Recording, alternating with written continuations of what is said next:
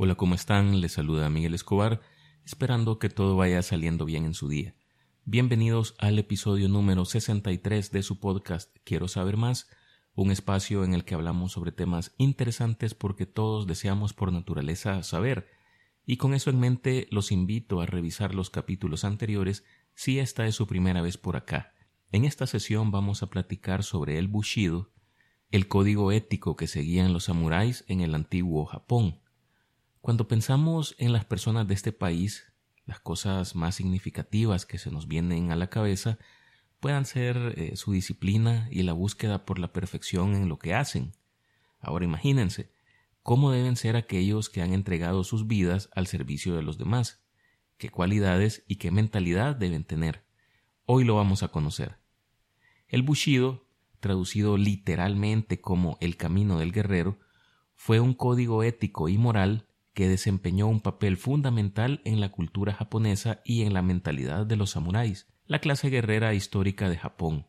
Aunque no existe un único y estandarizado conjunto de reglas para el Bushido, este concepto ha evolucionado a lo largo del tiempo, influyendo en la forma como los samuráis vivían, peleaban y se relacionaban con la sociedad y el mundo que los rodeaba. Ellos seguían este estricto código ético como muestra de su identidad y compromiso como guerreros. Ha llegado a ser conocido como el Código Samurái, pero en realidad es más que eso. Y es que el calificativo de código o ley del guerrero se queda corto. Resulta mejor denominarlo el camino. No es simplemente una lista de reglas a las cuales un guerrero se deba de apegar a cambio de su título, sino un conjunto de principios que preparan a un hombre para pelear sin perder su humanidad, y para dirigir y comandar sin perder el contacto con los valores básicos. Es una descripción de una forma de vida y una prescripción para hacer un hombre guerrero noble. En el corazón del Bushido está la aceptación del samurái a la muerte. En las raíces de esta ideología se hallan corrientes religiosas y filosóficas como por ejemplo el budismo, el confucianismo o el zen. Uno de los principales elementos del confucianismo que se enraizó en el Bushido fue el énfasis en las relaciones sociales y la ética interpersonal. El confucianismo promovía valores como el respeto hacia los mayores, la lealtad a los superiores y la obediencia en las jerarquías establecidas. Estos valores resonaban con los samuráis, quienes eran parte de una estructura feudal en la que la lealtad a sus señores y la obediencia a sus comandantes eran fundamentales. La virtud confuciana del ren, que se traduce como humanidad o benevolencia, también influyó en el énfasis de los samuráis en esta virtud y en el respeto hacia los demás.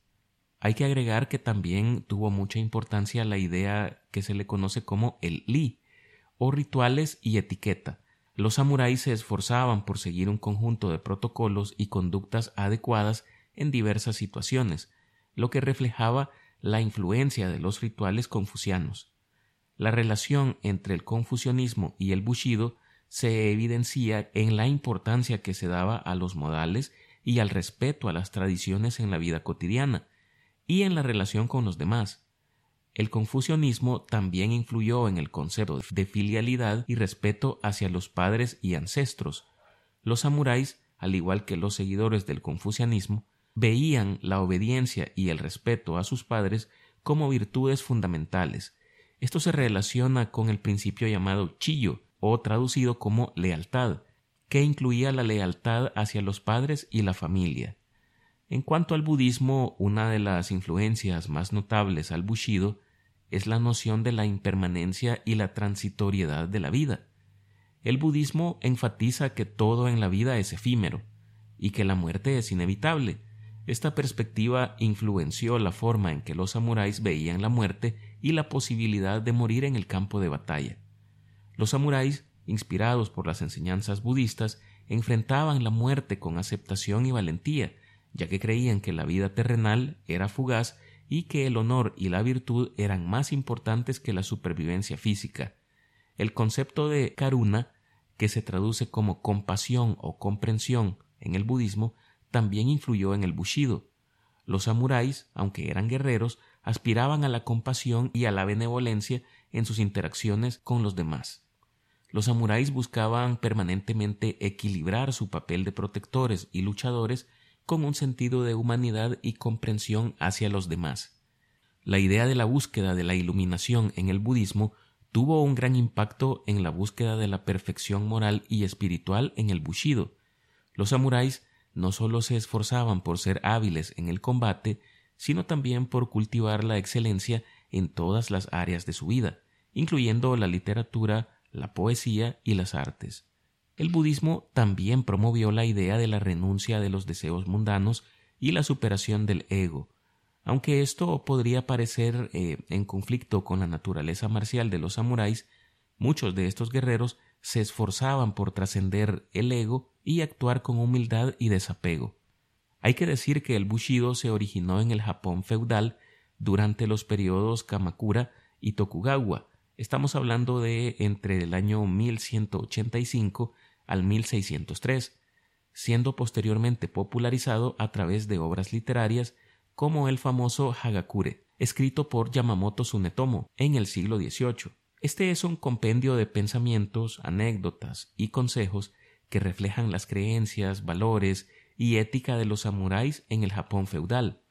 El libro está compuesto en forma de diálogo entre Yamamoto y su discípulo Tashiro Suramoto, quien recopiló y registró las palabras y enseñanzas de su maestro.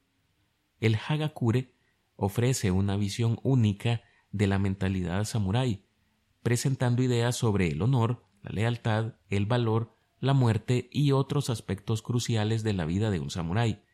El libro hace hincapié en la importancia de la lealtad inquebrantable hacia el señor feudal, la aceptación de la muerte en el campo de batalla y el compromiso con el código de honor incluso en situaciones extremas.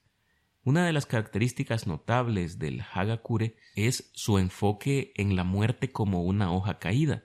Esta metáfora simboliza la idea de que un samurái debe vivir cada día como si fuera el último, enfrentando cada momento con valentía y sin temor a la muerte. El libro también discute la importancia de la humildad, la disciplina y la automejora continua, ese principio tan importante de la cultura japonesa que se ha conocido a lo largo de la historia como Kaizen.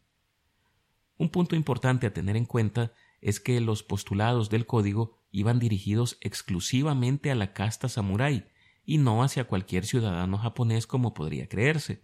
De hecho, muchos de sus primeros propulsores seguramente no estarían de acuerdo con que el código fuese dirigido a descendientes de otras castas consideradas en aquella época como inferiores, probablemente lo verían como una aberración.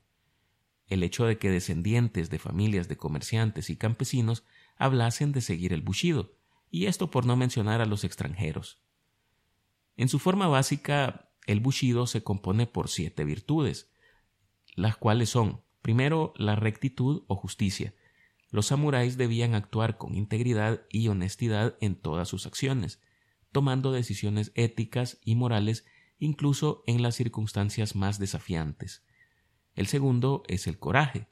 Los samuráis debían enfrentar los desafíos y el peligro con valentía y determinación, sin temer la muerte en la batalla y demostrando firmeza en situaciones difíciles. El tercero es la benevolencia. Los samuráis debían mostrar compasión, generosidad y empatía hacia los demás, especialmente hacia los menos afortunados, practicando actos de bondad y ayudando a quienes lo necesitaban. El cuarto sería el respeto. Los samuráis debían mostrar respeto hacia sus superiores, ancianos y tradiciones culturales. La etiqueta y el comportamiento adecuado eran fundamentales en todas sus interacciones. El quinto es la honestidad. Los samuráis debían ser sinceros en sus palabras y acciones, evitando la hipocresía y la falsedad. La honestidad y la coherencia eran aspectos esenciales de su carácter. La sexta virtud es el honor.